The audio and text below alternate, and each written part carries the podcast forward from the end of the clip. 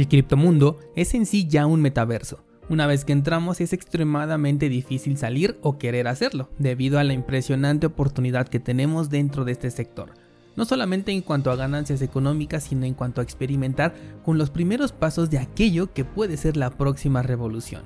Este mismo impulso nos lleva en ocasiones a caer en la confianza por encima de la verificación y nos conduce muchas veces a pérdidas, que si bien resultan en su mayoría económicas, también vienen acompañadas de un aprendizaje detrás. Yo soy Daniel Vargas, fundador de cursosbitcoin.com y hoy vamos a tocar algunos de los errores más comunes cometidos en el sector cripto. Estás escuchando Bitcoin en español, comenzamos.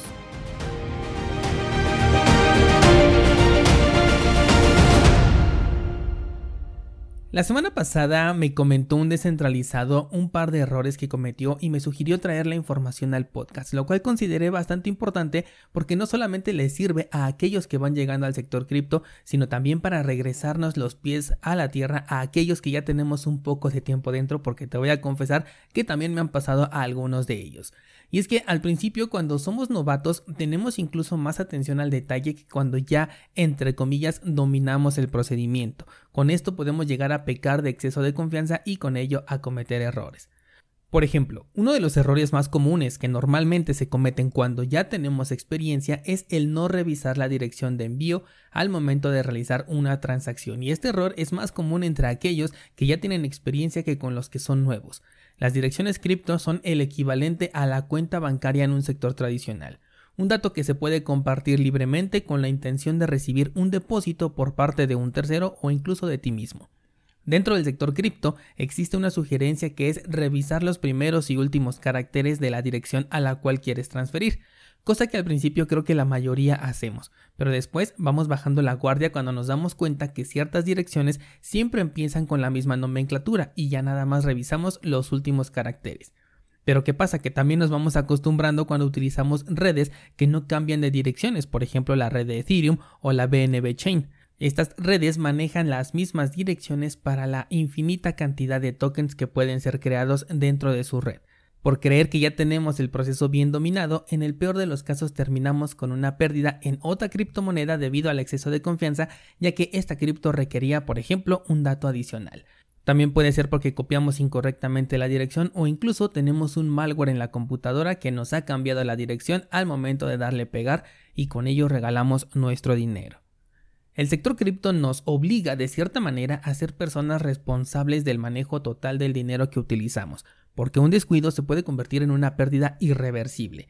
Yo recuerdo el caso, por ejemplo, de Lorena Ortiz, no sé si la conozcan, que publicó en Twitter que había enviado a Bitso Tether cuando Bitso solamente maneja USDC. Y aunque utilizan la misma cadena de Ethereum, o sea, Bitso sí tenía realmente el control de esas monedas, hasta donde yo supe no le devolvieron esas criptos.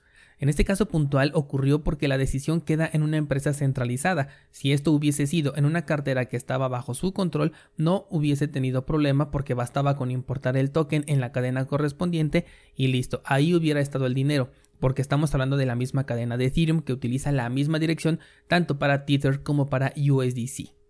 Otro caso que les he compartido es por ejemplo el de Ripple y los TAG.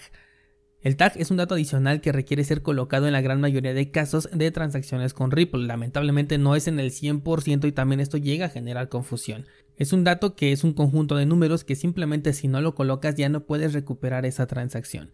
A mí me pasó por ejemplo con la moneda estable de Terra. Hasta donde yo tenía entendido, Terra no manejaba los tags y el exchange donde mandé mis criptos, que es el de cursosbitcoin.com, no me detectaba mi transacción una vez que la había hecho me puse en contacto con las personas de soporte y me dijeron que no había colocado el tag, que en este caso se llama memo. Y no lo puse porque en, la cartera de donde salieron mis fondos decía que era un dato opcional, pero resulta que para el exchange a donde yo estaba enviando no era un dato opcional, era necesario. Afortunadamente en este caso sí se puede rastrear la transacción por medio de la blockchain, que también era lo que a mí me causaba curiosidad porque obviamente me fui a revisar la blockchain y vi que la transacción estaba correcta. Para no hacer la historia larga, sí me hicieron válida mi transacción, me hicieron llegar mis criptomonedas y solamente me dijeron que para la próxima ocasión me asegurará de colocar ese memo. En este caso estuve a punto de perder el dinero por este error, pero pues todo terminó de manera correcta. Estos errores que te comparto reflejan la atención que se necesita al momento de colocar los datos cuando queremos hacer una transacción, porque lamentablemente pues no es tan fácil como nos gustaría. Yo creo que esto puede llegar a cambiar en el futuro, sobre todo ahorita que ya se van a implementar los paynames de Bitcoin en diferentes carteras, pero esto apenas comienza y yo creo que vamos a tardar un par de años en que se convierta en un estándar. Otro error muy común es el de entrar a un proyecto completamente declarado como shitcoin, pero hacerlo simplemente por FOMO. Y es que estos proyectos están hechos con la intención simplemente de hacer ricos a los creadores. No existe otra opción por detrás, aunque te lo vendan por un montón de innovaciones, la verdad es que lo único que quieren es acaparar dinero. Y algo que pocos se dan cuenta es que esto funciona como un esquema piramidal. Los creadores siempre se van a llevar la mayor parte y después los demás irán ganando cada vez menos hasta llegar a los últimos que solamente van a absorber las pérdidas. Y es que seamos sinceros, estas monedas llaman la atención de la gente cuando ya dieron de qué hablar y lo dieron porque subieron mucho de precio de repente. O sea que cuando llaman la atención tú ya te perdiste de la máxima ganancia y es en ese momento cuando llegas a pensar, ¿será bueno meterle dinero a esta cripto? Esto también incluye para las preventas, porque o sea, estás comprando ya a un precio algo que no tuvo un costo inicial de creación, sobre todo cuando son clones de otros proyectos. Estos costos son prácticamente nulos, los costos de creación, y tú ya estás pagando por ello. Por lo tanto, ya no eres el primero en la pirámide, eres el segundo o incluso puedes llegar a ser el tercero si es que antes hubo una venta privada. Debo aclarar que en todos ellos existen oportunidades de ganar dinero sin duda, pero mucho depende de en qué parte de la pirámide tú entraste. Y aquí puedo bifurcar incluso hacia los criptojuegos, que no sé si los puedo meter en la categoría de shitcoins porque una parte de mí quiere creer que se trata más de un tema de desconocimiento por parte de los desarrolladores que de realmente querer estafar como lo hacen las shitcoins que no tienen propósito alguno. Pero por otro lado también estos desarrolladores pudieron ver una oportunidad de que los criptojuegos estaban creciendo bastante, combinarla con sus habilidades para crear algo que sea básico y visible y con ello acompañarlo de una inmensa promesa que no podían cumplir pero simplemente estaba ahí para generar altas expectativas.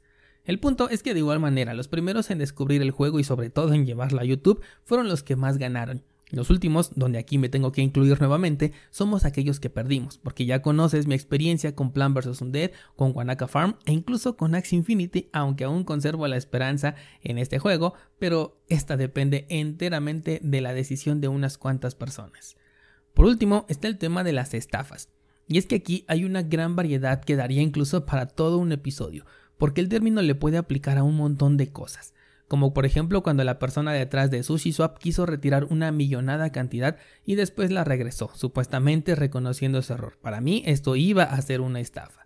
Los exploits en los préstamos flash de las DeFi, yo estoy convencido de que muchos de ellos, a lo mejor no todos, son estafas que están orquestadas para hacerse pasar por hackeos.